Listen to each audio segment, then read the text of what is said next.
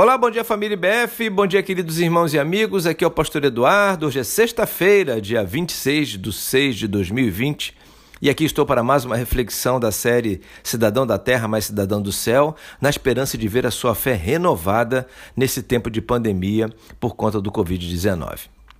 Hoje quero ler o Salmo capítulo 1, verso 3, que diz assim: é como árvore plantada à beira de águas correntes, dá fruto no tempo certo e suas folhas não murcham. Tudo que ele faz prospera. Para o autor deste salmo, irmãos, aqui está o reflexo de quem se enquadra no versículo 2 do mesmo capítulo, que diz assim: Ao contrário, sua satisfação está na lei do Senhor e nessa lei medita dia e noite. Sim, quem tem prazer nas Escrituras Sagradas, a ponto de meditá-la e praticá-la em todo o tempo, pode ser enquadrado numa, nas, numa das mais belas comparações que se possa fazer de uma pessoa. Ser assemelhado ou assemelhada a uma árvore frondosa, muito bem fincada, dando frutos viçosos, sem jamais apresentar qualquer tipo de comprometimento, certamente é o que todos nós queremos pois, afinal, tudo isso é sinônimo de equilíbrio e saúde. Você há de concordar que toda vez que se planta uma árvore frutífera, por exemplo, o que mais se espera dela é que no momento próprio ela dê o seu fruto e que sejam muitos frutos produzidos por muitos anos. Este é o propósito para o qual ela existe.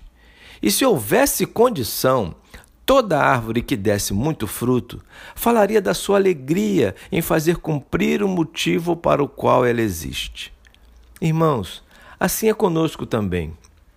É feliz todo homem e mulher que compreende o motivo da sua existência conforme sua inteligência e habilidade, que sabe para que veio e leva muito a sério isso porque entende que está contribuindo para o seu bem-estar e para o bem-estar dos outros. A grande sacada disso tudo, irmãos, conforme o salmo que li, é que a palavra de Deus nos ajuda demais nesse, neste sentido. Nela encontramos quem realmente somos, nela encontramos algo a respeito das nossas limitações, mas também ela fala das nossas virtudes. Verdadeiramente, quem anda com Deus pensa sobre si de forma equilibrada a ponto de ter total consciência do que é capaz de produzir e ser feliz com isso. Por isso, te convido a caminhar mais próximo de Deus e da Bíblia, lendo, meditando e praticando.